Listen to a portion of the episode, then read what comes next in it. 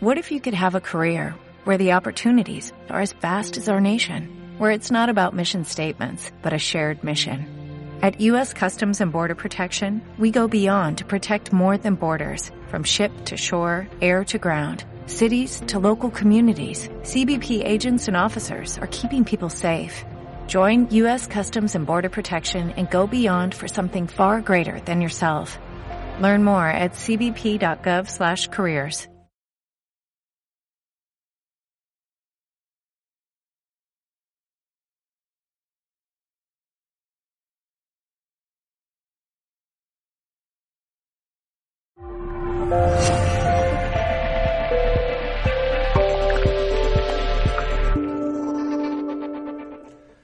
saludos. En nombre de todo el equipo de Mindalia Televisión, hoy está con nosotros Juan Marulanda y viene a compartir conocimientos en el espacio Nuestra conciencia crea nuestra realidad. Juan Marulanda es em, eh, también, ah, vamos a ver un momentito que se me ha ido aquí, cosas del directo. Ahora sí, vamos a hacerlo ok. No os preocupéis, espectadores. Sí, como decía, eh, Juan Marulanda desde hace 10 años eh, tiene, eh, comienza a construir el sueño de sanar y convertir a almas curadas en sanadores y crea una comunidad de personas llenas de vida que dan vida a los demás. Eh, quiero recordarte ahora mismo, si quieres colaborar con Mindalia, que puedes dar a me gusta en este vídeo, dejar un comentario positivo o suscribirte a nuestro canal. También puedes hacernos una donación mediante el botón Super Chat cuando estamos en directo o en cualquier momento a través de nuestra cuenta de PayPal que podrás encontrar en la descripción escrita justo debajo del vídeo. Antes también de comenzar, vamos a informarte que la reconocida guía angelical entrenadora espiritual Nava comienza su gira 2019 de la mano de Mindalia Giras durante los meses de septiembre y octubre se presentará en Latinoamérica y en Europa impartiendo conferencias, cursos, talleres y sesiones privadas de manera presencial y online. Puedes también apuntarte desde cualquier parte del mundo a través de www.mindaliatelevisión barra giras. Recordar, para, para, participar en directo, como siempre os digo, podéis usar el chat que hay a la derecha de vuestra pantalla, o si es en teléfono, justo debajo, y hacer vuestras preguntas a nuestro invitado. El funcionamiento muy sencillo, tenéis que poner primero la palabra pregunta en mayúsculas, seguido del país desde donde nos escribís y seguido de vuestra pregunta.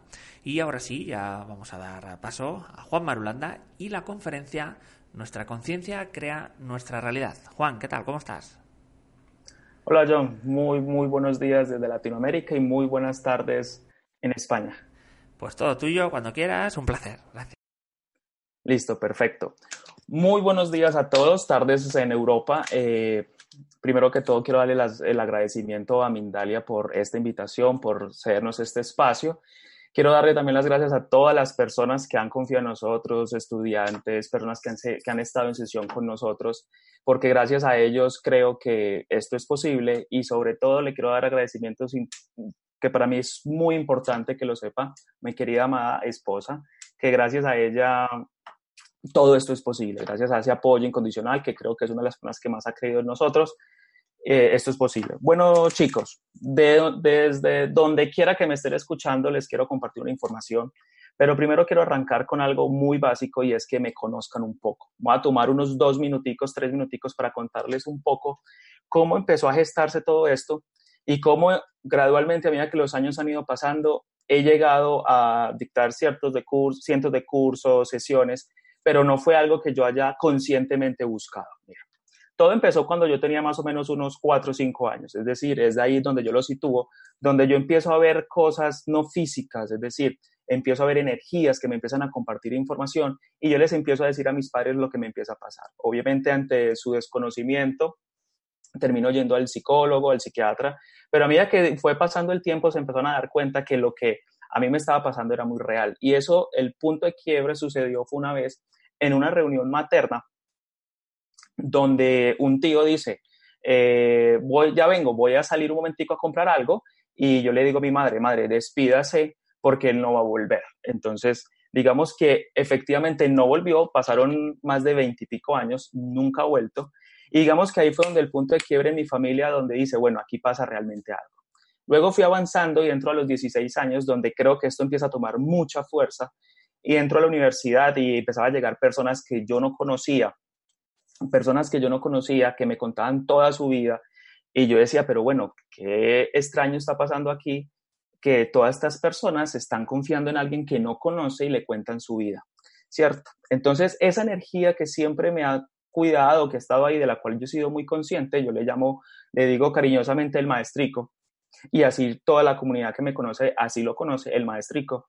Entonces empezaba esa energía a contarme cosas de las personas, estancamientos, por qué estaba bloqueada, por qué tal cosa, eh, por qué le estaba pasando lo que le estaba pasando a esa persona. Y gradualmente, cuando estaba estudiando para los parciales, los trabajos con mis compañeros de universidad, eh, llegó un día muy, muy, que les voy a ser muy sincero, me generó un poco de susto porque hubo un día donde está, yo, le, yo le dije a esta persona, venga, acuéstese aquí un momentico, eh, le puse un tapa ojos y se acostó, esa persona se acostó. Y al, acostarse, esa energía que yo llamo el maestrico me, me, empieza a decir lo siguiente, mira, esa persona tiene un bloqueo aquí, tiene un bloqueo acá, tiene un bloqueo allá, y lo desbloqueas así, lo cuadras así, mueves la energía así. Y ahí fue donde todo esto se empezó a gestar. Empezó con mis compañeros de universidad, luego mis compañeros de universidad me empiezan a recomendar con sus padres, sus amigos, sus tíos, literalmente empecé a ir a las casas de mis amigos a hacerle sesión de algo que no tenía nombre, que no sabía cómo se llamaba, ni cómo nombrarlo. Y gradualmente así se fue gestando hasta que llegó una persona X fuera de mi entorno a llamar a pedir citas. Y así sucesivamente se empezó a gestar esto. Luego eh, termino mi universidad. Yo elijo conscientemente dedicarme a esto. No quise entrar en un mundo corporativo eh, quise dedicarme a esto. Luego tuve una experiencia muy, muy linda porque alguien a la embajada, una de las embajadas de Suiza, alguien nos recomienda nuestro trabajo en sanación cuántica, todo ese tema espiritual, y empiezo a trabajar con ellos. Y lo más loco, lo más interesante es que en el 7 de marzo del 2016, es decir, hace relativamente, exactamente hace tres años, una amiga me pregunta que que si lo que yo hacía en las sesiones con las familias o en personas, ella lo podía aprender. Y digamos que eso partió mi vida en dos porque armamos el primer grupo. En el, el 16 de agosto del 2016, es decir, vamos a cumplir apenas tres años. Y, y lo, lo, más fuerte, lo más difícil del tema era que las personas que confiaban en mí sabían que yo no sabía lo que les iba a enseñar. Entonces, aún así, como decían ellas coloquialmente, brutas pero decididas. Es decir, eligieron confiar en un proceso, confiar en nuestra energía, en lo que habíamos canalizado y armamos nuestro primer curso. Eso fue el 16 de agosto del 2016 y mire, ya de ahí empezamos a repartirnos. Entonces, para no hacerles más largo el cuento, ahora sí entremos en materia. Nuestra conciencia crea nuestra realidad. Mire, en estas conversaciones con el maestrico, con esa energía, él me decía que todo era una cuestión de conciencia, que dependiendo la energía con la que una persona vibra, eh, la vida le va a fluir o se le va a estancar. Entonces aquí les voy a hacer la primera pregunta. ¿Quién de nosotros, donde sea que nos estemos ubicando en el, alrededor del globo, quién de nosotros no se ha sentido estancado? Hay gente que me va a levantar una mano, hay gente que me levanta las dos manos, hay gente que incluso va a levantar los pies, porque todos en algún momento hemos sentido eso que se llama estancamiento. Entonces, y desde ahí empieza, empezamos nosotros a hacer conciencia. Porque el estancamiento para mí sencillamente es algo que yo denomino es un conflicto entre mi consciente y mi inconsciente. Es decir, muchas veces nosotros queremos algo, pero en últimas no lo queremos. Me llegan personas a los cursos o a sesiones que me dicen, Juanes, es que llevo tantos años queriendo tal cosa, tal coche, tal viaje, tal experiencia, eh, tal pareja, pero no me llega. Y yo les voy a decir algo, las cosas no nos llegan sencillamente porque en últimas nosotros no la queremos. Entonces ustedes allá me pueden decir, bueno, Juanes, ¿cómo es eso posible que yo algo que desee con todo mi corazón realmente no lo deseo? Entonces ahí les voy a empezar a explicar. Porque el estancamiento es un conflicto, una resistencia o una oposición a algo que quiero, pero que en últimas no quiero. ¿Cómo así? Les voy a poner un ejemplo. Imagínense que ustedes quieren un coche, un carro, pero llevan luchando por eso mucho tiempo y no se les da. Entonces, ¿qué les quiero decir? Pónganse a pensar. Pongámonos a pensar. Normalmente cuando nosotros queremos algo, hay unos costos asociados para nosotros poderlo conseguir.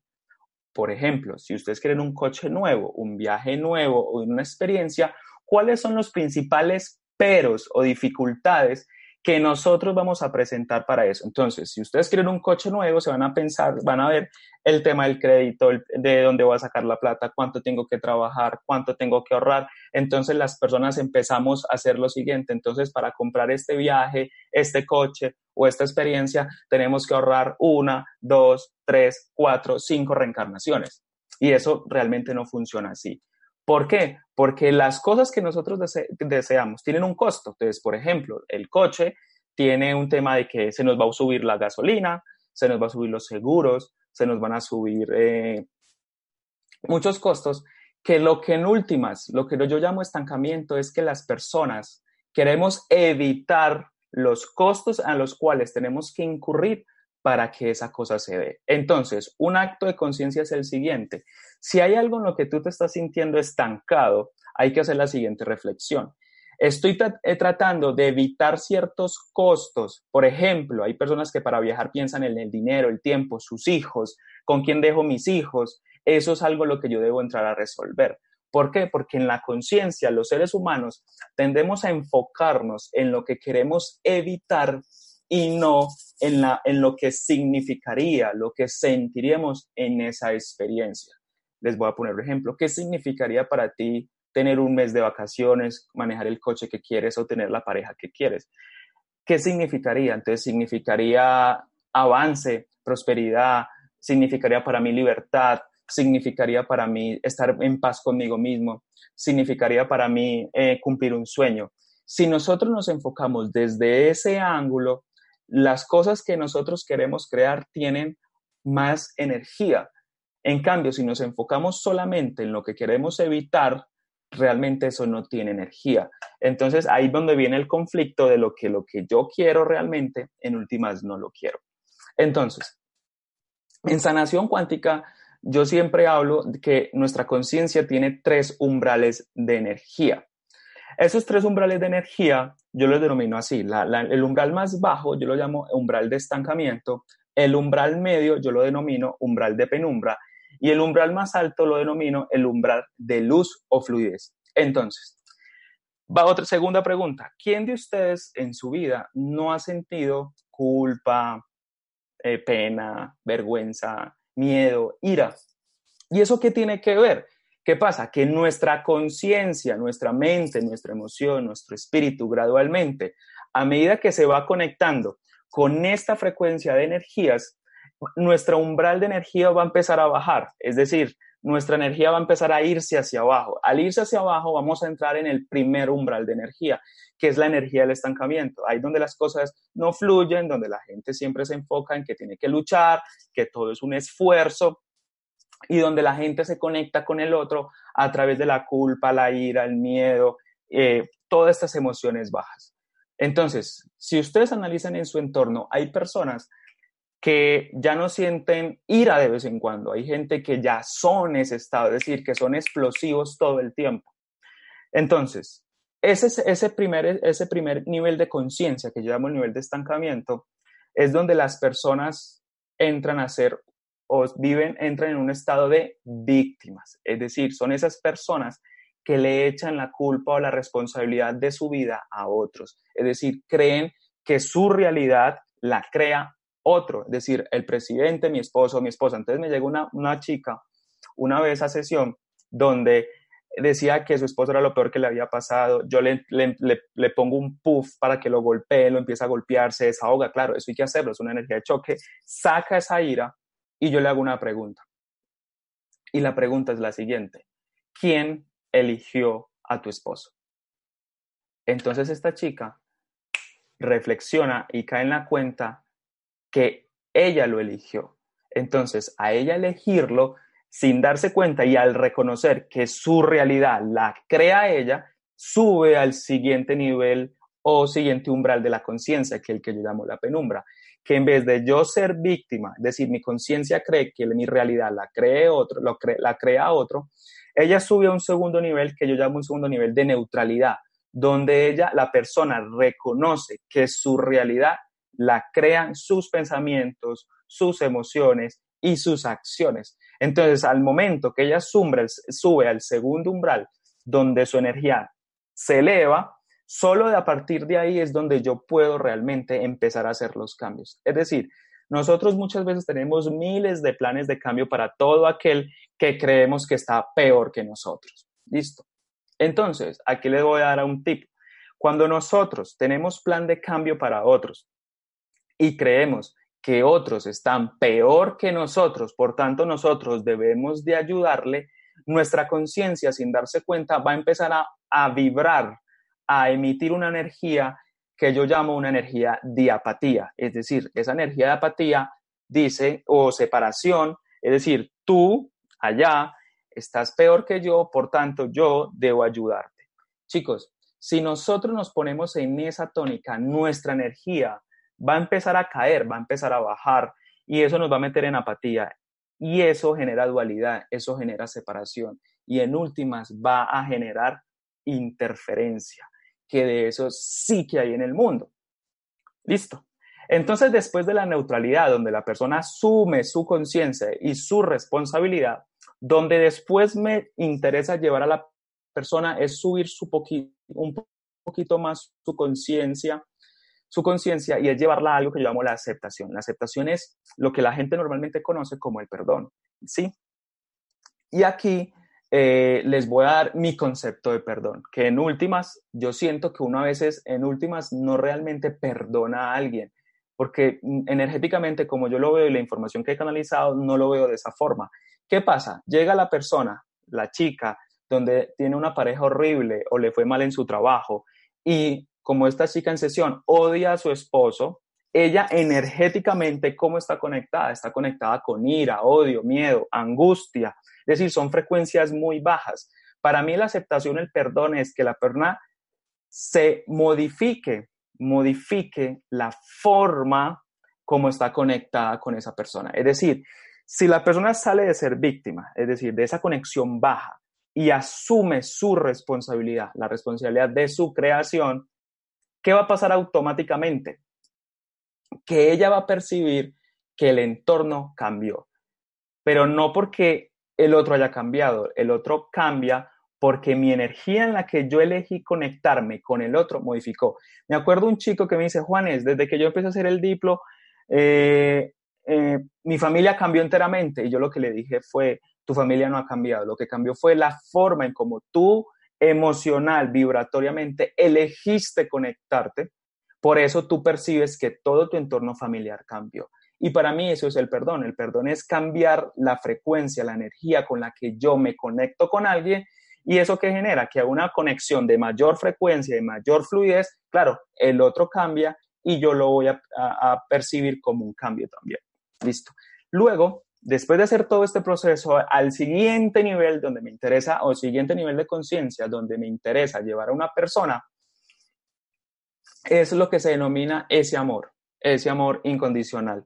Entonces, les voy a poner dos ejemplos para que ustedes eh, me comprendan mejor cómo nuestra conciencia o la frecuencia en la que yo observo el mundo, la frecuencia o la onda con la que yo observo o entiendo esta matriz, eh, tiene forma. Entonces, acuérdense, son tres umbrales de energía. El primero, estancamiento, el segundo, penumbra, y el tercero yo lo llamo luz o fluidez. Listo. Entonces, imagínense que ustedes en su entorno o de pronto conocen personas ahí que vibran en el umbral más bajo. Listo.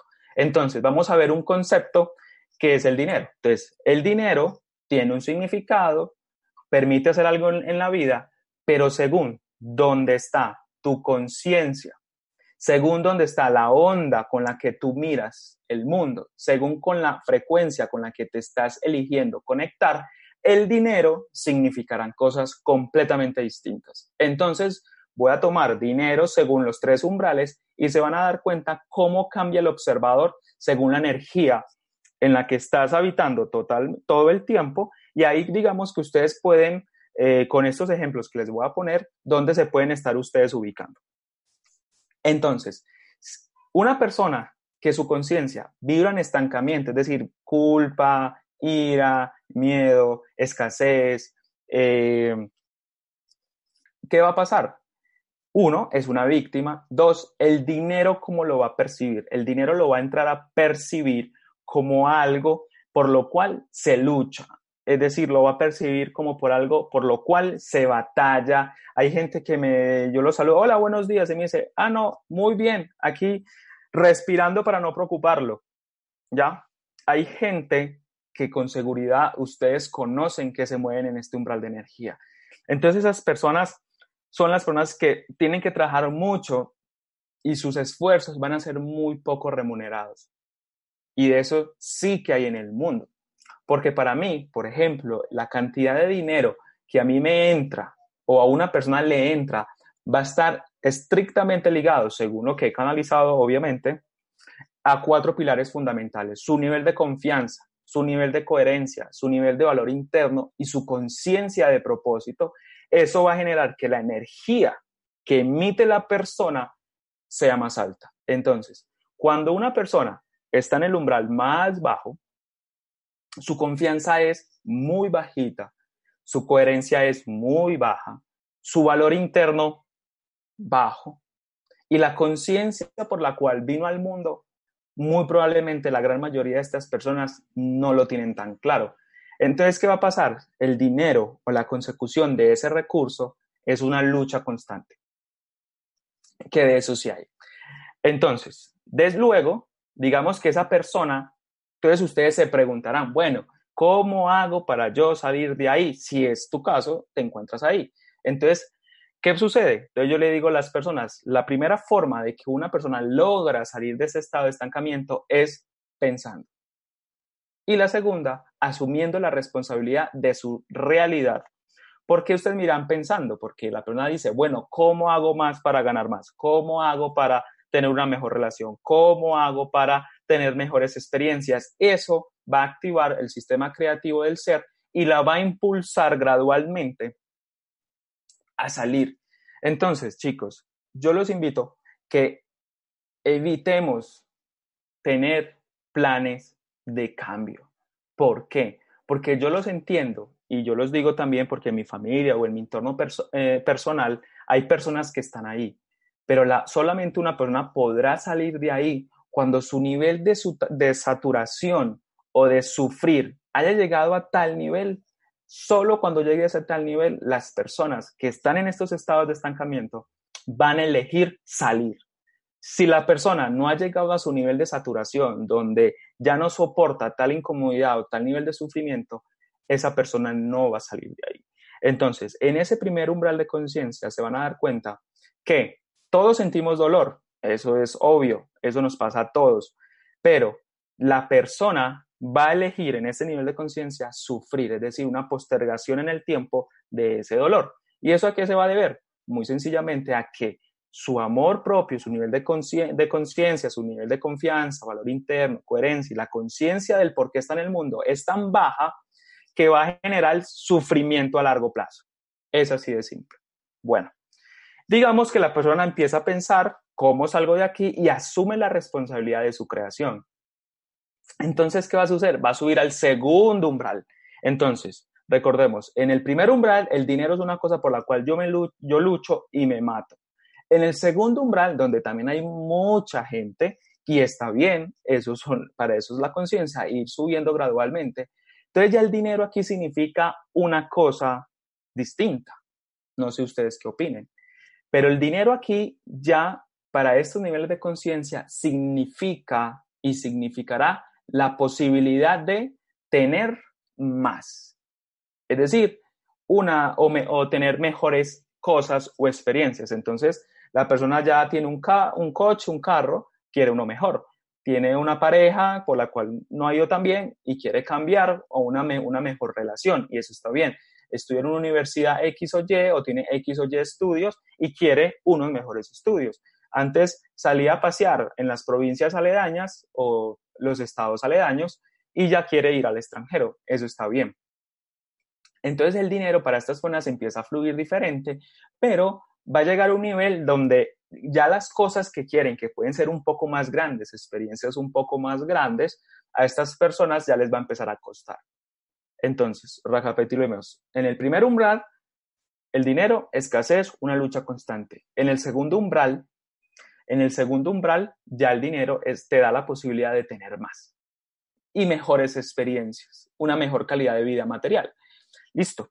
Entonces seguimos avanzando y la persona empieza a lidiar con sus y a sanar sus sistemas de creencias familiares, empieza a, sanar sus sistemas de creencias eh, sobre el dinero. Entonces les voy a poner el ejemplo de otra sesión que tuve con otra chica para que vean cómo el querer algo no significa que realmente lo quieras. Entonces mire lo que pasa. Esta nena llega a sesión, ella se llama Ana. Ana llega a sesión y me dice lo siguiente, Juanes, llevo tres años estancada en unos ingresos de los cuales no he podido subir más, no he podido. He hecho de todo y no he podido. Entonces yo le dije, en últimas, realmente no lo quieres. Entonces ella me dice, pero Juanes, ¿cómo va a ser eso posible que no lo quiero? Entonces, entonces yo le empiezo a preguntar, aquí en Colombia, porque la cita fue aquí de Colombia, eh, fue lo siguiente. Entonces, aquí en Hacienda, no sé cómo lo dicen en sus diferentes países, Hacienda, eh, el tema de impuestos, aquí en Colombia se llama la DIAM, Dirección de Impuestos y Aduanas Nacionales. Entonces, mire qué pasa. Ella empieza a hablarme de una crisis anterior que tuvo y que tuvo una quiebra y tuvo un problema fuerte con el gobierno, listo, con, con Hacienda. Luego llega Cita y lleva unos ingresos lineales durante tres años. Entonces, mire qué le pasa. Ella quiere ganar más, pero lo que ella no se había dado cuenta es que realmente no quería. ¿Por qué no? Porque su inconsciente sabía que si ella sobrepasa ese umbral de ingresos, es decir, más o menos, les voy a poner un ejemplo, 40 mil dólares. Si ella llegaba a ganar 41 mil, Hacienda o la DIAN en nuestro país la iba a requerir para empezar a presentar renta e impuestos. Entonces, como su inconsciente quería evitar encontrarse con Hacienda, quería evitar el costo de enfrentarse a Hacienda, sus ingresos se estancaron. Porque claro, si ella sube sus ingresos, inherentemente, chicos, inherentemente ella va a ser llevada a encontrarse con el gobierno. Entonces, ¿qué sucede? Cuando ella entendió eso, se dio cuenta que esa resistencia, esa oposición que tenía, donde la energía no le fluía, empezó a fluir. ¿Por qué? Porque aceptó algo que sí o sí debía aceptar, encontrarse con Hacienda. Entonces se van a dar cuenta se van a dar cuenta que en, nuestros entornos a veces tenemos que dejar de ayudar a un familiar, a veces tenemos que dejar de tanto asistencialismo, a veces necesitamos renunciar a tal cosa, a veces sabemos, sabemos, y me ha pasado con muchas chicas que saben que deben de terminar con su pareja. Pero cuando nosotros nos cuesta fuertemente, que ese es el umbral medio, les cuesta tomar decisiones, es muy sencilla la respuesta del por qué no se toman las decisiones porque la situación en la que yo me encuentro, por muy horrible que sea, me ofrece, escúchelo bien, ofrece unos beneficios que si yo renuncio a esa situación, no podré tener. No podré tener.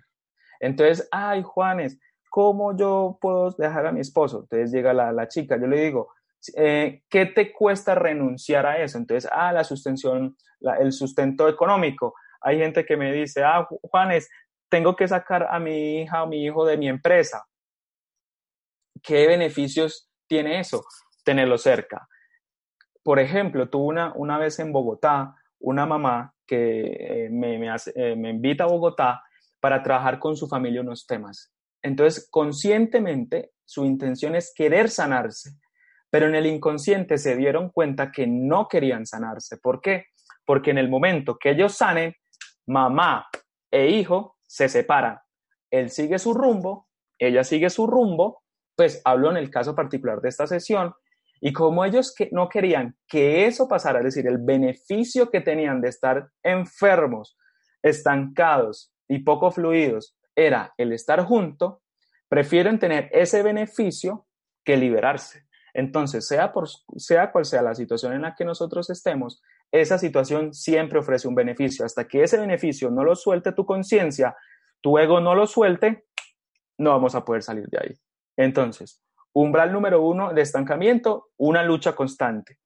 Eh, umbral medio, la penumbra, las cosas empiezan a fluir mejor, pero vamos a empezar a encontrarnos con estas resistencias en el nivel de sistemas de creencias. El tercer umbral, que es, y creo yo que es un umbral que unas personas experimentan, otras les puede costar un poco llegar allá, y es eh, el umbral de la luz y la fluidez, es decir, de ese amor incondicional. ¿Qué sucede ahí? El concepto del dinero cambia totalmente. Entonces, en el primero, estancamiento, tan. En el segundo, las cosas, tener más. Y en el tercero, el dinero significará todo está cubierto. Sea lo que sea que tu conciencia desee experimentar, será provisto. Entonces, aquí les voy a poner un ejemplo de cómo no se llega allá. Una vez, una persona eh, la van a invitar a cine, por ejemplo. Y la persona a veces, y se van a dar cuenta que eso nos cuesta muchísimo a, nosotros las personas, es que cuando llegamos a, a veces por momentos nuestra conciencia experimenta ese umbral de energía. Pero, ¿qué estanca o qué se opone a ese umbral de energía? Y se van a dar cuenta que es un tema estrictamente ligado a varias cosas.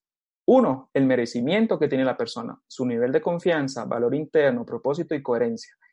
Porque te vas a dar cuenta que a veces te, te hacen una invitación de ir a cine o a comer o algo tan sencillo y posiblemente a veces no tienes los recursos, pero te cuesta o nos cuesta aceptar que otro nos dé. Nos cuesta. A la gente le cuesta muchísimo eso. Entonces, ¿qué va a pasar? Si tú no recibes, si tú no recibes, pues de eso consiste la energía del amor incondicional hacia arriba, lo que yo denomino la energía de luz. Hay que recibir. Entonces, y en ese nivel hay cosas que debemos de entender. Uno, que todo lo que nosotros queremos materializar debe estar enfocado en el valor que va a operar. ¿Cómo así? Por ejemplo, ustedes pueden querer un coche y se enfocan solamente en evitar los costos del coche, pero si ustedes piensan en su coche, ¿cuántas personas se van a beneficiar?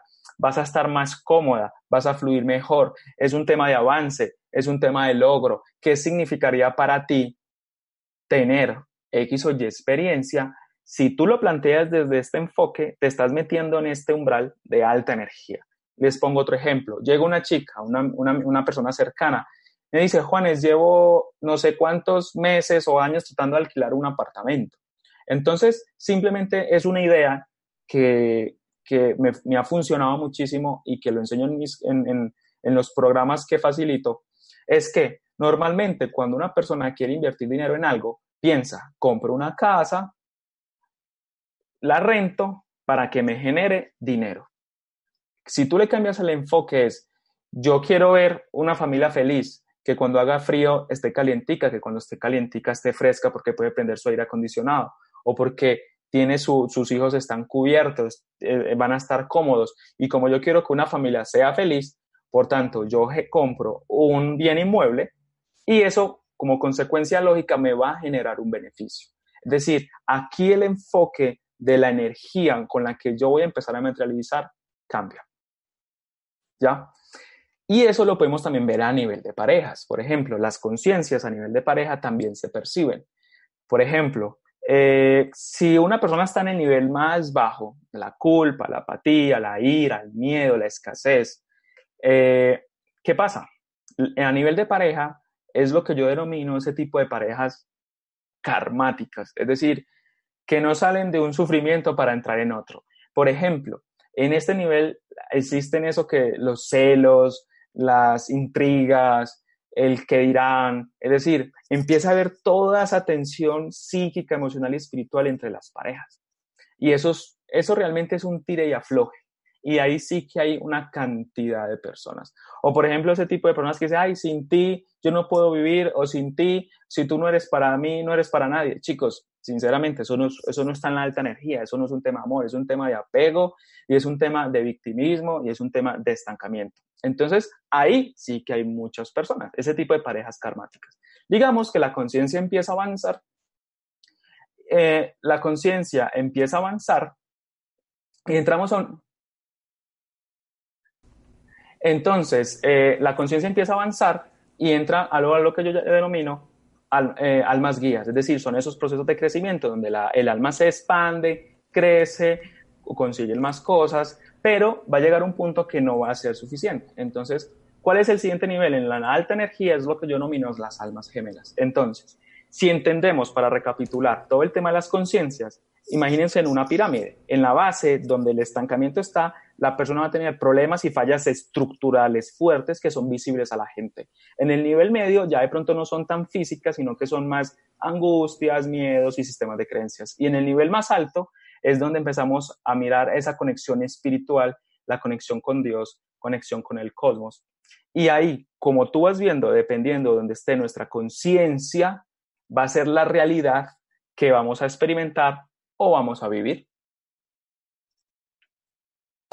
Pues de esta forma hemos llegado al final de las preguntas. Muchísimas, eh, al final del espacio, perdón. Muchísimas gracias, Juan. Y eh, como decía antes de pasar a las preguntas, vamos a, reconocer, a recordarte la gira que realizará la guía angelical Grisinava a través de este vídeo que hemos preparado.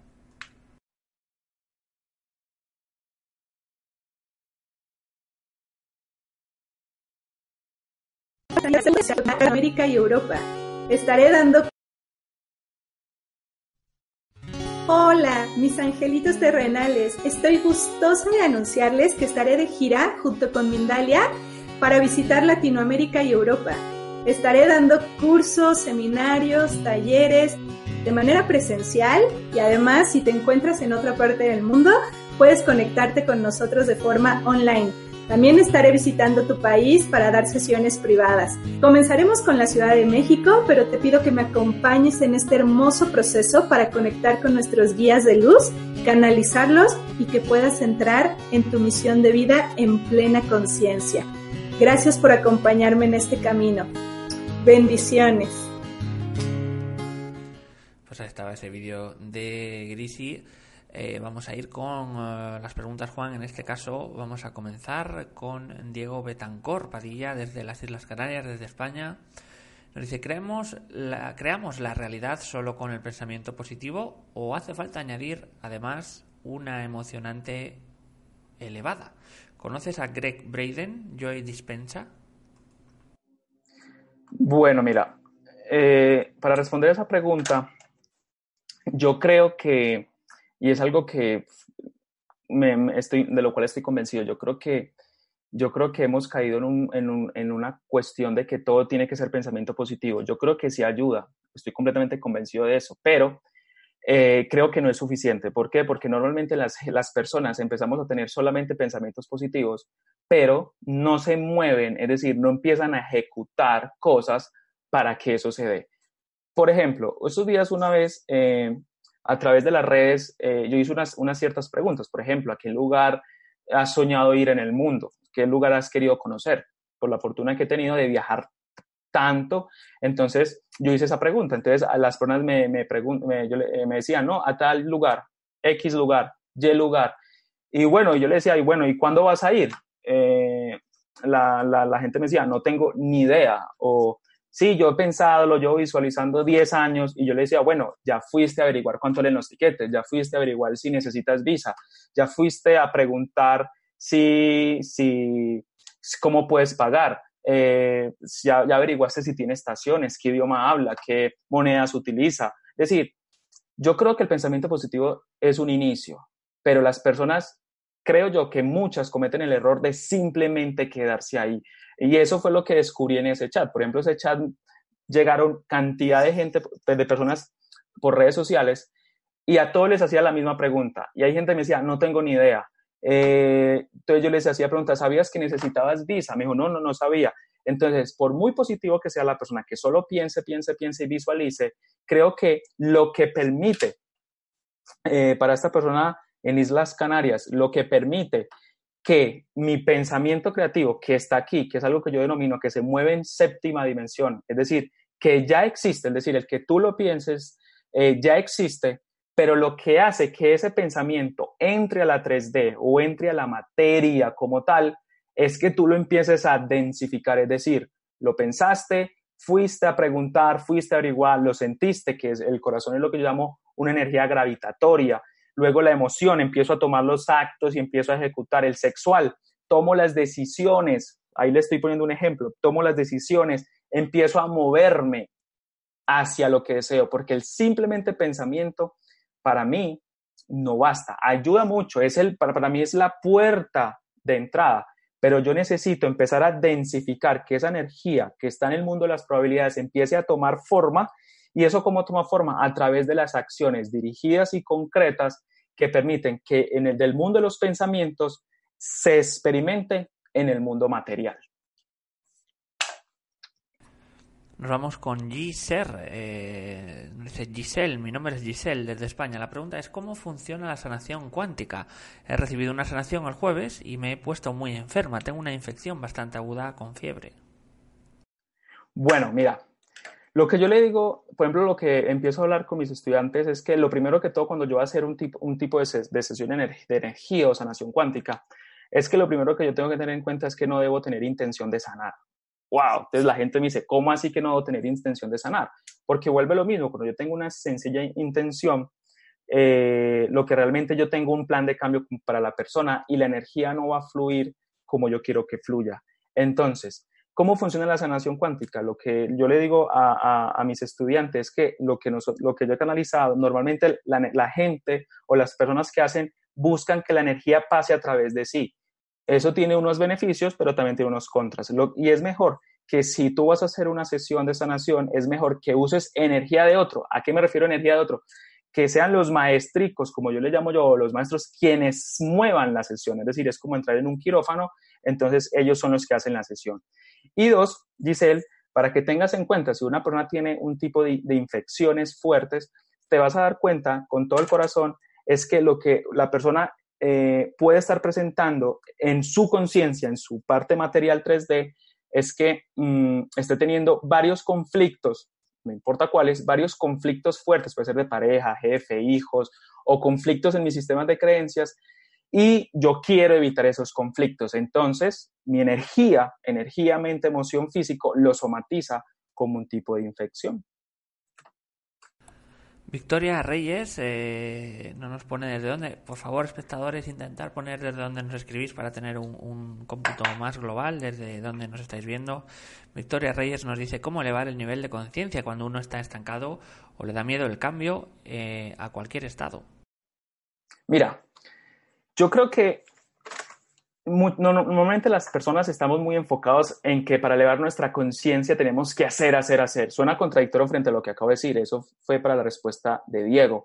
Pero para ti o para los otros, una forma de elevar la conciencia de una forma muy simple y básica, chicos, es desconectarnos de las cosas, las experiencias o las personas que nos bajan la energía. ¿Por qué?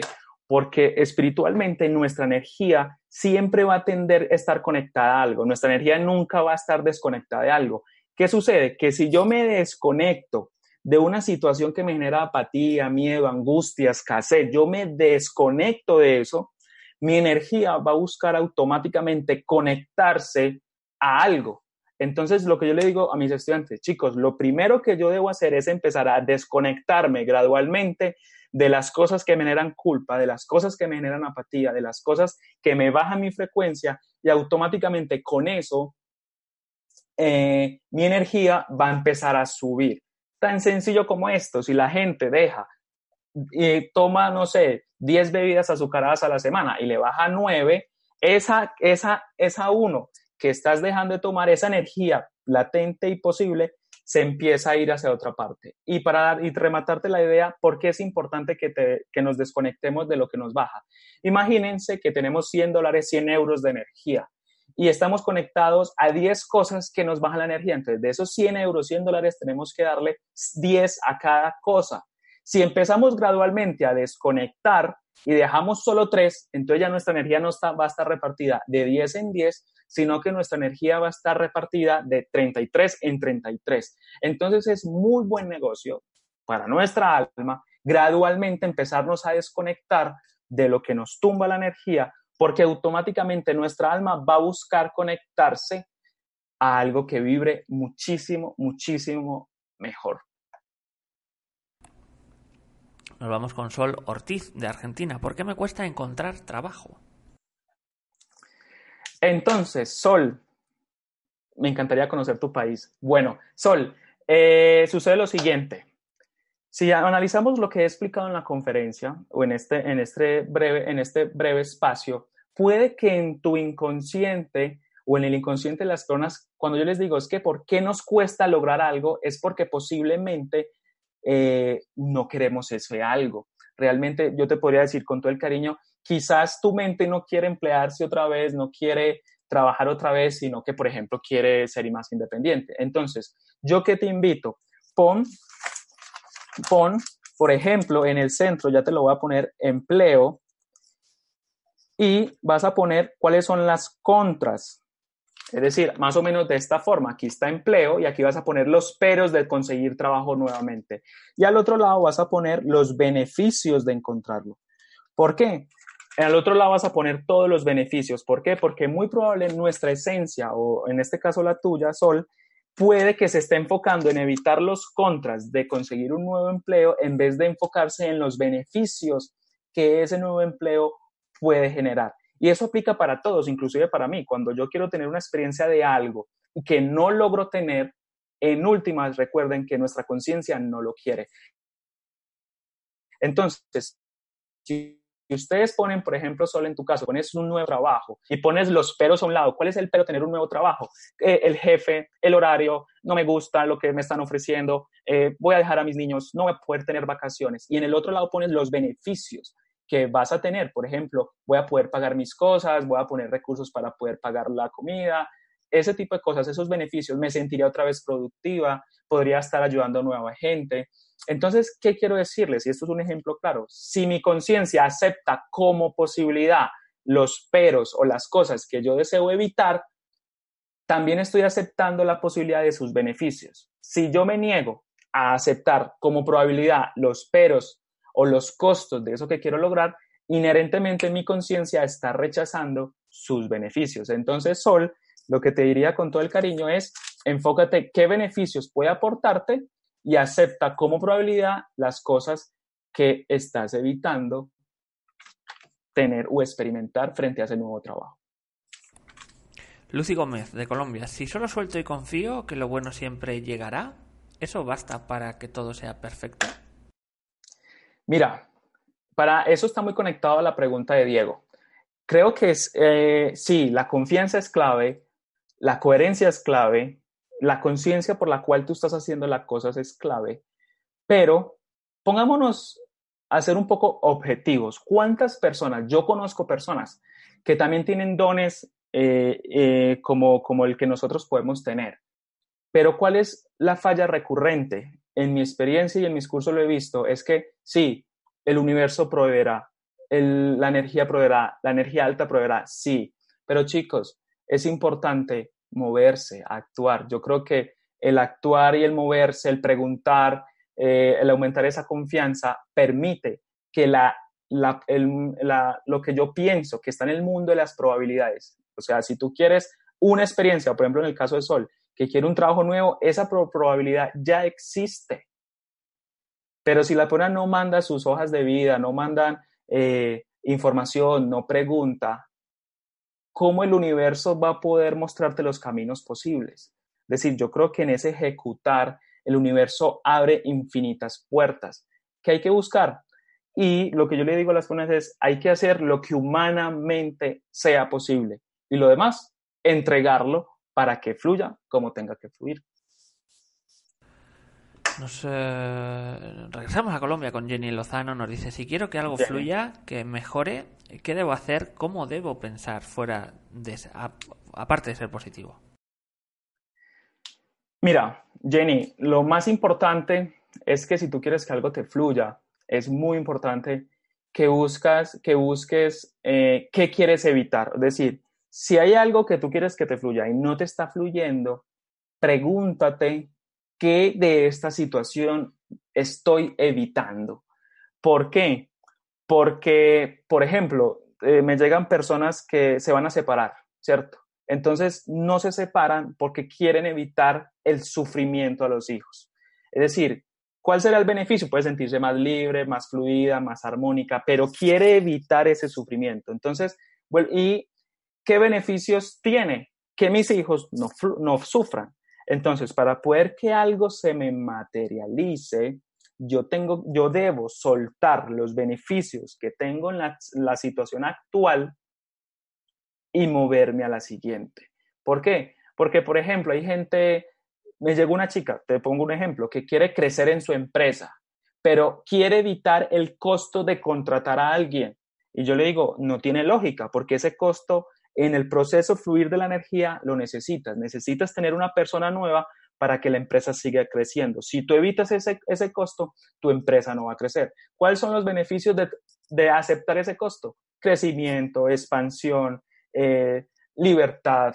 Entonces, aparte del pensamiento positivo, yo debo desconectarme de lo que me baja la energía, desconectarme de las cosas que deseo evitar y conectarme con los beneficios que esa cosa o experiencia me da. Nos dice Luisa Saavedra de Perú. Juan, ¿cómo se sabe que lo que atraemos mentalmente, las cosas, cómo, cómo queda la física cuántica para lograr lo que queremos? Y también nos dice, ¿desconectarnos significaría a veces quedarnos y actuar solos, por otro lado? Uf, eh, Luisa, mira, qué interesante tu pregunta. Entonces te voy, a, te voy a dar señales de cómo las cosas que uno quiere para la vida se empiezan a materializar. Por ejemplo, tú piensas en algo, cualquiera de los, que nos están viendo piensan en algo y se van a dar cuenta, imagínense un viaje a Europa, pues los que estamos aquí en, al otro lado del charco, en Latinoamérica. Entonces la gente empieza a notar que sus amigos o personas cercanas empiezan a irse a Europa. ¿Qué significa eso? Entonces hay dos caminos. La gente dice, uy, qué bacano, qué chévere, qué cool, eh, que las cosas a mis amigos se le están dando, pero lo que significa eso es que la, cosa, la experiencia que yo deseo materializar está entrando en mi entorno, es decir, se está empezando a bajar de la séptima dimensión, que es la proyección mental, y empieza a densificarse y cuando eso empieza a pasar es porque está llegando al corazón, es decir, mi entorno cercano está entrando en la frecuencia o en las experiencias que yo quiero vivir. Entonces ahí pasan dos cosas. La gente sigue motivada, inspirada en que el otro lo logró, yo también puedo, o sucede como sucede con muchísima gente que dice, pero ¿por qué esta persona sí y yo no? ¿Por qué esta persona sí se le dan las cosas y yo no? Sin darse cuenta que si en tu entorno cercano la experiencia que tú deseas se empieza a presentar, es porque eso que tú has proyectado se está empezando a materializar. Entonces yo debería seguir haciendo lo que estoy haciendo, mantener la emoción y la energía que estoy teniendo y, tener, y seguir manteniendo los pensamientos que estoy teniendo. Y es cuestión de tiempo que si ya mi, todo mi entorno cercano se empieza a ir a Europa, es muy, y se van a dar cuenta que lo que empieza a pasar es que mi entorno cercano se va un amigo lejano, luego se empieza a acercar la experiencia y cada vez son personas más cercas a mí que van a empezar a tener la experiencia. Eso por el lado positivo, por el lado negativo también lo puedo mirar, o por el lado del sufrimiento o el dolor empiezan a haber problemas, mis decisiones empiezan a proyectar en el futuro algo. Entonces yo voy a ver que las personas muy lejanas empiezan a tener X problema, Y problema, y a medida que esos problemas yo sigo en mi vida recurrente y se me empieza a acercar a personas cada vez más cercanas, es una forma de constatar si lo que yo estoy atrayendo son experiencias de alta frecuencia o, o de vibración alta, o lo que estoy trayendo a mi vida son experiencias de baja frecuencia o de sufrimiento. A eso tú lo puedes ir constatando, eso, eso, lo eso nos pasa, chicos, a todos. Ustedes piensan en algo, llega la revista, llega la, publicidad, llega la persona que te cuenta, eso son formas. Por ejemplo, y así lo constato yo en mis sueños, por ejemplo, cuando yo quería ir a Perú, que era un sueño que yo tenía, ir a Perú, yo empecé a notar que mis amigos cercanos empezaron a irse a Perú y cada vez eran más cercanos los que sí a Perú. ¿Qué eso significa? Que yo tengo que seguir pensando, sintiendo, tomando las acciones que estoy tomando, que en algún momento mi turno ha de llegar. Nos dice José Luis Cancio desde España. ¿Qué crees acerca de reprogramar el inconsciente? Mira, yo lo que se denomina programación del inconsciente desde sanación cuántica lo hablo como desde los códigos. Y creo que eso es súper importante. ¿Por qué? Porque una persona te voy a poner un ejemplo, José Luis. Hay personas que en sus códigos genéticos o su información de vidas pasadas o presentes, su código soporta, no sé, 5 mil dólares de ingreso, pero hay otra persona que en su código soporta 10 mil, 20 mil, 30 mil. Y esos códigos o esos, el inconsciente o el subconsciente donde se ve, en el nivel de sistemas de creencia que tiene la persona. ¿Por qué? Porque para mí, desde sanación cuántica, los sistemas de creencias son como mini cubitos. Al ser esos mini, esos mini cubitos, la persona solamente va a poder experimentar lo que tenga en ese cubo. Si una experiencia está fuera de ese cubo o ese envase de conciencia, la persona no lo va a experimentar. Entonces, José Luis, y para todos los que me ven, lo que yo les quiero explicar es lo siguiente. Según mi sistema de creencia y mi cubito, hay cubitos de este tamaño, hay cubos de este tamaño. ¿Qué significa? Que si la persona tiene una conciencia de este tamaño, lo que yo le llamo, la conciencia es tomarle la pantalla al todo, tan, tan, tan. Entonces, un año, dos años, tres años, cuatro años, cinco años. Entonces, sus experiencias, sus vivencias, su riqueza, su salud, su pareja, va a ir así de a poquitos. Tun, tun, tun, tun. ¿Qué pasa si tu cubo es de este? En un solo pantallazo que le tomas a la conciencia, tú puedes tener experiencias de 10, 20, 30 años en un solo año lineal. Entonces, para mí, para mí, y es lo que yo me enfoco en toda la información que se ha podido canalizar, es reestructurar o tumbar fuertemente esos sistemas de creencias, porque esos, esos, esas estructuras son los que, José Luis, no nos, nos impiden, digamos, que tener unas experiencias, unas conciencias más elevadas. Por tanto, considero que sí hay que modificarlas, creo que sí hay que, pero más que modificarlas, creo que es expandirlas, creo que es más bien derribarlas. Y te voy a poner un ejemplo. Hay personas que en los estados bajitos de la conciencia dicen, ah, es que como el presidente puso este nuevo impuesto o porque la tasa de cambio frente a Inglaterra eh, cambió, me estoy haciendo más pobre. Es decir, su sistema de creencias dice que su pobreza, su riqueza depende de una estructura. En cambio, si la persona es abundante, fluida y próspera, sin importar cómo se mueva eso, el dinero y la, y la abundancia le sigue llegando. ¿Por qué? Porque el sistema de creencia, José Luis, lo único que justifica es el por qué yo, tú o nosotros no somos. Entonces, más que modificarlos, creo que hay que irlas eh, derribando. Pues Juan, muchísimas gracias, interesantísima conferencia, gracias por toda la aportación, también a todos eh, los que estáis en el chat, a todos los que habéis preguntado, hemos llegado al final de las preguntas. Si os ha gustado la charla de nuestro invitado, la temática, podéis agradecerlo dando me gusta, también suscribiéndonos a nuestro canal de YouTube. Antes de terminar, vamos a dar unos segundos a Juan para que se despide, se despide de todos vosotros. Chicos, primero que todo, muchas gracias si han llegado hasta aquí. Espero que haya podido transferirles un poquito de nuestro conocimiento, Espero que al menos les haya generado unas inquietudes. Y como le digo a todos mis estudiantes en diferentes países, les digo, recuerden desde lo más profundo de su corazón, desde lo más profundo de su corazón, vibrar consciente, porque desde ahí creo que podemos tener experiencias más expansivas, más fluidas y creo que los grandes cambios vienen, porque yo soy de los que considera que a eso vinimos, a modificarnos, a expandirnos y a comunicarnos con el todo. Mil, mil, mil gracias. A Mindalia, gracias. A todos ustedes, mil gracias. A las personas, a mi equipo de trabajo, no tengo cómo agradecerles. Y a todas las personas que desde el comienzo creyeron en mi información, en lo que he, podido transmitirles. De verdad que sin mis estudiantes, sin mis consultantes, nada de esto sería posible. Y a todos los que se atrevieron a preguntar, mil, mil gracias. Muchísimas gracias Juan. De nuevo recordar, nos han visto en países como Chile, Guatemala, Colombia, México, El Salvador, Uruguay, Brasil, los Estados Unidos. A todos vosotros, a todos ellos, a todos los que hacéis posible esto, muchísimas gracias y hasta la próxima conexión de Mindalia en directo.